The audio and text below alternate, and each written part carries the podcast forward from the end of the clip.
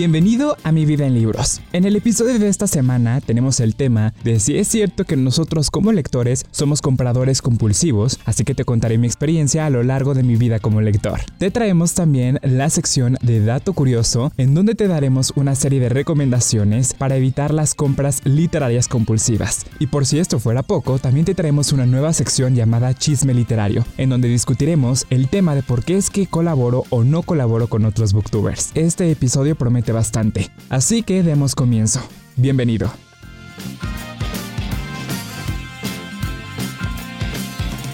Hola lectores, ¿cómo están? Bienvenidos a otro episodio más de Mi vida en libros, el podcast. Mi nombre es Giovanni Gómez y estoy súper contento de poder estar otra ocasión más contigo compartiendo estos pequeños minutos, pues para echar el chisme acá entre nosotros, los lectores. Espero que les esté gustando este programa. No importa desde dónde nos estés escuchando, ya sea desde Spotify, Apple Podcast, Google Podcast, YouTube, entre otras plataformas, no importa. Muchas gracias por estar aquí, por compartir estos minutos conmigo. Y en esta ocasión tenemos un episodio bien interesante, bueno, que a mí me gusta mucho, y sobre todo por el tema de esta semana, que es un tema que curiosamente, la verdad es que no tenía pensado tratarlo, pero después de un tiempo me di cuenta de que yo cometo este error. Y no sé si a ustedes les ha pasado que de pronto ven que tienen muchísimos, muchísimos libros en su librero, que están pendientes, que están arrumbados, pero una vez que se ponen realmente a la tarea de analizar qué libros tienen ahí, se dan cuenta de que ya muchos de esos libros o no se acordaban que los tenían o simplemente ya no les llaman la atención por una u otra razón. Y fíjate que me he dado cuenta, al menos en mi persona, de que soy un comprador o un lector compulsivo, en el sentido de que en ocasiones he llegado a pecar de que compro muchos libros siquiera darme cuenta de qué tratan o de qué van o si, si me van a gustar, de qué género son. Simplemente los compro porque sí, ¿saben? Porque me da esas ansias y lo compro. Y realmente me he dado cuenta de que muchos lectores tenemos como este pequeño error y es que compramos de manera compulsiva. Me di cuenta de este pequeño aspecto hace unos días, te digo, porque hice como una especie de limpieza en mi librero para quitar pues obviamente todo el polvo que de pronto puede estar por ahí. Aunque lo hago recurrentemente, lo cierto es que de manera profunda a veces me da un poco de pereza. Por eso es que me tardo así de manera profunda, me tardo a veces en hacerlo. Pero hace unos días lo estaba haciendo y me di cuenta de que había muchos libros que he comprado y que ni siquiera sé de qué tratan, no sé de qué van, no conozco a los autores, no he visto reseñas, no he visto nada de ellos, pero los compré por una razón que ahora en mi presente desconozco. Y hay muchas razones por las cuales hago esto. Y me he dado cuenta ya en los últimos años que trato de hacer compras inteligentes.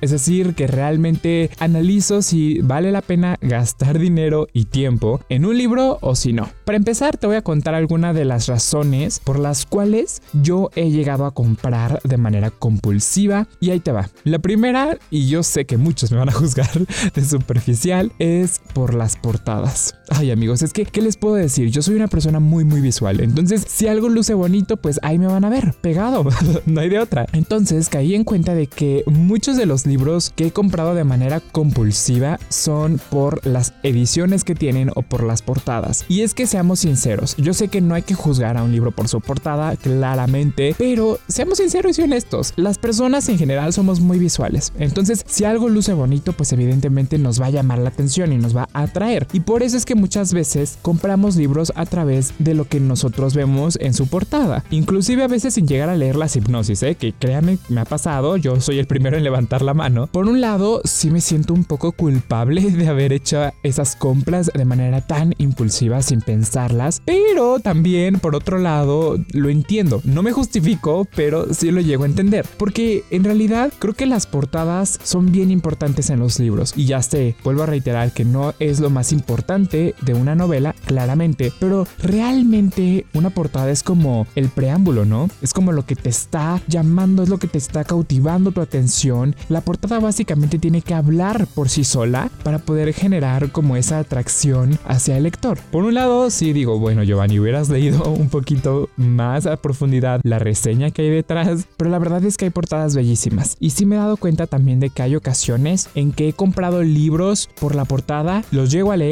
y la verdad es que el contenido me parece muy muy pobre en comparación pues obviamente con la portada. Y es que todo esto es meramente algo ya como de mercadotecnia y demás. Es todo un proceso que pues si quieren en otro episodio podemos hablar porque es un proceso bien interesante la neta. Pero bueno, en esta ocasión me he dado cuenta de que es el primer factor que altera mis compras literarias. No sé si a ti te ha pasado, pero bueno. El segundo aspecto es por todo ese hype que de pronto se llega a generar en torno a una novela en la comunidad. Esta comunidad puede ser Booktube, Bookstagram, inclusive en Goodreads o inclusive también hablando, ¿no? Con otros lectores. Creo que hay ciertas novelas que llegan a generar mucho ruido entre los lectores, ya sea porque son muy buenas, porque son muy malas, porque generan polémica, lo que sea. Pero siempre hay ciertos libros que logran generar mucha conversación entre los lectores. Y esto me pasaba sobre todo hace ya varios añitos, sobre todo cuando apenas estaba como que iniciando en el mundo de booktube, es decir, hacer videos en YouTube sobre libros. Yo siempre he sido un fiel consumidor de esta comunidad, me encanta ver reseñas de otras personas, wrap-ups, opiniones en general. Entonces, había veces en que me llegaba a topar con que muchos canales o muchos lectores hablaban de maravillas de un libro y era tan repetitivo y tan común ver reseñas positivas o opiniones en muchos de los canales que yo sigo, que al final pues terminaba cayendo en la tentación y compraba ese libro. Y aquí pues podía ser que me gustase al final de cuentas o que después de un tiempo no lo leyera. Y eso fue lo que pasó de hecho con uno de los libros que vi justo cuando estaba haciendo esta limpieza profunda, que en su tiempo se había hecho muy conocido y muy sonado, sobre todo en la comunidad de Booktube en España, y me llamó mucho la atención, así que lo compré en cuanto lo vi, pero realmente no lo he leído. Y fíjense que lo he comprado ya desde hace años, ¿eh? No es de que tenga una semanita, dos meses, tres. No, es años, en verdad. Y la temática es distópica. La verdad me llama un poco la atención, pero no sé si lo voy a leer a estas alturas del partido, realmente. Y el tercer aspecto que también influye mucho en mis compras literarias son los descuentos. Así es, amigos. Es que a veces no nos podemos negar y rehusar a ciertas ofertas. Seamos sinceros, a veces hay libros que están carísimos de París y pues obviamente cuando hay descuentos, pues es que hay que aprovechar, porque pues oíganme, esas oportunidades no siempre, pero en ocasiones me he dado cuenta de que he pecado de que veo libros muy, muy baratos, muy económicos y ni siquiera sé qué tratan, no los investigo, ni siquiera conozco al autor, pero solo por el precio digo, mira, pues me lo llevo, ¿qué más da? y al final me termino dando pues contra una pared porque digo, bueno, es que no me gustó el libro o no es un género para mí, no es un género que yo lea frecuentemente, pero pues me dejé llevar por el precio y a veces eso pasa. No sé si a ustedes también les ha ocurrido eso, pero sobre todo a mí me gusta, como les digo, hacer compras inteligentes. Entonces, qué mejor que comprar muchos libros a un precio bastante bajo, ¿no? Creo que ese es como el sueño ideal de todo lector, tener muchos libros y gastar poco. Entonces, creo que estos tres factores influyen mucho en mi persona al momento de hacer compras literarias. Cada lector es un mundo, cada persona es diferente, entonces posiblemente tú tengas otros factores que influyan en ti, pero me gustaría muchísimo que en redes sociales me comentaras cuáles son esas cosas que te incitan a comprar libros a veces de manera impulsiva. Y no se me sientan culpables, creo que todos hemos hecho eso. Lo importante aquí es como prestar un poco más atención en este aspecto. ¿Qué se supone que hago con todos esos libros que ya no pienso leer? En lo personal, en lo particular, soy de la idea de que si un libro o no te gustó o simplemente ya sabes que no lo vas a leer porque no te interesa o lo que sea, pues es mejor que vayan a otras manos, que cumplan su función con otro lector, con otra persona a la que muy posiblemente le va a terminar encantando esa lectura. Entonces eso es lo que yo hago. Cuando me topo con libros que de pronto ya no pienso leer porque el interés se me fue o porque compré de manera impulsiva, pues hay tres opciones que hago. A veces los vendo porque les digo, a veces están nuevos, literal no los saco de su empaque y, pues digo, pues mejor hay que venderlos porque están nuevos. otras opciones son que los intercambio con otros lectores, pero esto casi nunca lo hago, fíjense, como que son muy muy pocas las veces que lo he llegado a hacer, pero a veces sí me dan ganas de, de hacerlo. En otras ocasiones también los regalo a gente que yo sé que les va a encantar o incluso también los dono a algunas bibliotecas escolares porque no sé, me siento a veces culpable de tener libros ahí en mi librero que realmente ya no me llaman la atención porque siento que no están cumpliendo su función en esta vida y creo que yo soy el impedimento, entonces mejor se lo paso a otras manos que posiblemente lo van a valorar y apreciar mucho más de lo que yo lo podría hacer. Entonces, estas son las cosas que generalmente hago. No crean que me los quedo. Hay algunos libros que sí de pronto digo, bueno, vamos a darle otra oportunidad, a lo mejor en un futuro me llaman la atención, pero realmente me someto a un análisis muy profundo para saber pues qué destino van a tener esos libros. Y bueno amiguillos, les llegó el turno a ustedes de dejarme en los comentarios en redes sociales si ustedes también han cometido este error de comprar libros de manera impulsiva. Yo lo he hecho muchas veces, posiblemente lo volveré a hacer porque pues amigos, la carne es débil. ¿Qué les puedo decir? Pero pues déjenme en los comentarios si ustedes también han hecho eso para no sentirme tan culpable en esta situación.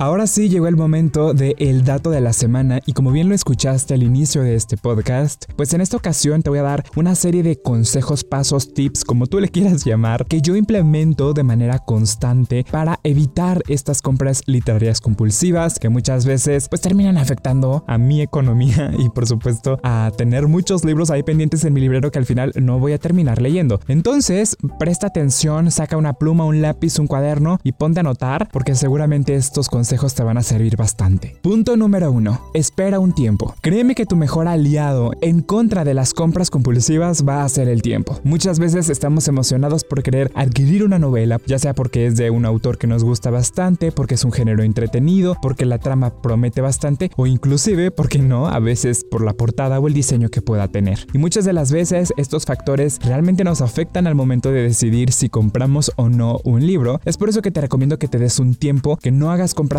tan precipitadas o tan aceleradas. Conforme pase el tiempo te darás cuenta de si realmente esa novela o ese libro lo quieres comprar realmente porque lo quieres leer o simplemente porque te llamó la atención en ese momento. Punto número 2. Checa Goodreads. Para quienes no conocen, Goodreads es una aplicación o red social para lectores donde personas y lectores de todo el mundo comparten sus opiniones con referencia a todo tipo de libros. Entonces, a mí me gusta mucho checar las reseñas, opiniones, críticas y experiencias que han tenido otras personas en referencia a diferentes lecturas, porque así me puedo dar una idea de lo que está opinando la gente. El hecho de que a todo mundo le guste un libro no quiere decir que a ti te vaya a gustar también, así como por el contrario, si todo el mundo detesta una novela, eso tampoco quiere decir que a ti no te vaya a gustar. Solamente es para que te des un panorama mucho más amplio de las opiniones y críticas que están allá afuera. Punto número 3. Checa reseñas. Este punto se puede parecer un poco en comparación al anterior, pero me estoy enfocando sobre todo en consumir contenidos de booktubers o de bookstagrammers que también recomiendan sus lecturas. Muchas veces tenemos a ciertos creadores de contenido que nos gustan por cierta razón, ya sea porque confiamos en su opinión, porque tienen gustos literarios similares a los nuestros, entonces recurre a esos canales o recurre a esas cuentas para ver si ellos ya leyeron el libro que tú quieres comprar y ver qué opinaron. El hecho de conocer la opinión o percepción de un lector que tiene gustos o ideas similares a las tuyas realmente favorece mucho a esto de las compras compulsivas. Y bueno, estos son tres consejos básicos que tú puedes implementar antes de realizar una compra compulsiva. Y bueno amigos, ha llegado el momento de la sección del chisme literario. Una sección que la verdad me gusta mucho porque, a ver, a quién no le encanta y le gusta el chisme. Seamos sinceros, a todos nos encanta. Por ahí surgió una inquietud de una pregunta que me hicieron en Twitter hace ya pues bastante tiempo acerca de por qué no me gusta colaborar o por qué es que no colaboro con otros booktubers o creadores de contenido. Y la verdad es que me pareció una pregunta súper interesante porque realmente hay una historia muy amplia y muy interesante detrás que quiero compartir con ustedes por si de pronto alguien tiene esta duda y esta cuestión, pues tratar de resolverla. Y primero que nada quiero aclarar que soy consciente de que cada persona tiene ahora sí que su manera de poder llevar sus propias redes sociales. Cada persona administra su canal, sus cuentas y sabe con quién colabora y qué estrategias utiliza para crecer y todas son maravillosas siempre y cuando no se termine afectando a ninguna otra persona. Desde que yo inicié a subir videos en YouTube, literal desde mi primer video, yo he tenido dos objetivos objetivos bien claros. Número uno es promover la lectura. Esa es una de mis motivaciones más grandes. El hacer que otras personas lean y que se den cuenta de que no es algo tedioso, no es algo aburrido, no es algo para cierto grupo de personas, sino para todo mundo. Y número dos es poder conectar y conocer a lectores diferentes, a lectores que leen cosas distintas, ver sus opiniones, generar una comunidad. Eso para mí me encanta porque generalmente en mi círculo de amigos o familiar, pues la gente no lee tan seguido o los libros que leen pues no son muy parecidos a los que yo consumo. Entonces, para mí esta comunidad de book Booktube o de Bookstagram y lo que sea, me ofrece esa posibilidad de conocer a lectores maravillosos que leen lo mismo que yo y podemos compartir eso. A mí particularmente no me interesan los números, no me interesa tener millones de suscriptores, millones de followers. No, yo creo que con dos, tres que tenga, pero que sean amigos cercanos y que estemos en contacto, yo ya alarmé. Yo ya estoy del otro lado. Lo cual podría resultar un poco contradictorio, sobre todo porque eh, YouTube, de hecho, recomienda que nosotros como creadores de contenido nos juntemos con otras personas para colaborar, para hacer crecer nuestra audiencia, porque evidentemente cuando tú haces una colaboración, pues te están presentando a otro público que posiblemente no te conoce y que se puede suscribir a tu canal. Y lo mismo sucede del otro lado. Al público que tú ya tienes, pues le estás mostrando el contenido de otra persona que igual les puede gustar. Entonces digamos que es una manera de ganar y ganar por ambas partes. Soy de la idea de que para que realmente una colaboración pueda ser exitosa, necesita ser genuina, necesita ser honesta. Hay mucha gente que colabora precisamente con la intención de crecer y contacta personas que ni siquiera conoce, que no se ha detenido a averiguar qué tipo de contenido generan, qué tipo de libros leen, cuáles son sus opiniones, cuáles son sus reseñas, en fin, como que no se dan a la tarea de analizar ese contenido para ver si tienen algo común que compartir y que le pueda gustar al público de ambos, ¿no? Creo que es lo más interesante. Ustedes lo han visto si me siguen ya en mi canal de YouTube y es que me gusta estar compartiendo y apoyando a creadores que van empezando, es decir, a booktubers que recién van iniciando en la comunidad. A mí me gusta apoyarlos porque es complicado crecer dentro de la comunidad, dentro de YouTube y qué mejor que entre nosotros echarnos la mano. Creo que eso es lo padre y lo bonito de la comunidad. Así que esa idea de que me crezco y que quiero tener muchos seguidores, ay, pues no amigos, no, no aplica para mí. y la gente que me conoce bien lo sabe. Y de hecho, sí he llegado a hacer bastantes colaboraciones. De hecho, creo que la última que hice fue para el Día Internacional del Libro, que una amiga que también es booktuber me contactó y me dijo, oye, ¿quieres colaborar conmigo? Necesito que me mandes una breve recomendación de un libro que te haya marcado y va a salir en mi canal y lo que sea, ¿no? Y pues yo por supuesto que la apoyé porque para empezar es una amiga que quiero bastante y en lo que pueda le echo la mano. Entonces claro que colaboré con ella y eso es a lo que voy. No me molesta colaborar, pero lo que me interesa antes de colaborar es conocer a esa otra persona, saber si tenemos algo en común o no, sabes como que hay esa relación ya más amistosa, más de una comunidad a solamente algo por interés. ¿Me explico? Porque mucha gente se va por los números, nada más. Es decir, colaboran y ya después ni se vuelven a dirigir la palabra. Y eso se me hace súper triste porque para mí no es la intención por la cual ingresé a la comunidad. Yo quiero conocer a gente, quiero conocer a lectores, quiero... Y ustedes no me van a dejar mentir, seguramente han visto ya en YouTube o en alguna otra plataforma colaboraciones entre creadores de contenido que no se sienten natural, que no se sienten genuinos, que sus contenidos son diferentes y se nota, porque eso se ve claramente, no podemos engañar a la gente. Mi relación con ustedes que consumen mis podcasts, que consumen mis videos, es muy importante. En realidad es lo más importante y evidentemente no voy a echar a perder esa confianza que ustedes me han dado solamente por una colaboración, por crecer números, porque al final de cuentas eso va a repercutir de manera negativa en mi contenido y en mi persona. Entonces, por eso es que no hago tantas colaboraciones. Me gusta sí apoyar a gente que va iniciando, pero a través de otras formas. Y claramente si alguien está iniciando en la comunidad, pues obvio les echo la mano, ya saben que para eso estamos, para apoyarnos unos a otros, pero también creo que es importante generar lazos, esa amistad, ese contacto, esa empatía con otros lectores, para que realmente esa colaboración tenga un sentido y un significado. Creo que esa es mi idea, no sé qué opinen ustedes. Yo, como les digo, respeto totalmente si ustedes tienen la idea de que hay que colaborar sí o sí, hasta con la piedra, se vale. Cada quien tiene sus estrategias y sus fórmulas y sus públicos y demás, pero para mí el hecho de que algo sea genuino, orgánico, es lo más importante. Entonces, por eso es que no hago tantas colaboraciones. De vez en cuando sí hago como dos que tres al año, pero pues les digo, no es como una de mis motivaciones. Entonces, espero haber resuelto esa inquietud para quienes tenían esa duda y para quienes no, pues bueno, igual ya se lo resolví.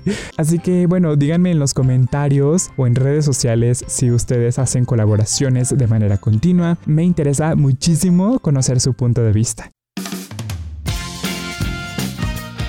Y bueno amigos, hemos llegado al final de este episodio. De verdad, muchas gracias por compartir tu tiempo conmigo, por quedarte aquí. Espero que te hayas relajado, divertido, entretenido. Sobre todo eso, que te hayas distraído de pronto de todas las cosas que te rodean constantemente. Mi nombre es Giovanni y espero que les esté yendo increíblemente bien en su vida, que estén disfrutando de sus lecturas. Y recuerden que nosotros nos escuchamos todos los viernes en el podcast de Mi vida en libros. Y también recuerden que tengo mi canal de YouTube donde compartimos más de la literatura. Les mando un cálido abrazo y nos estamos escuchando el próximo viernes.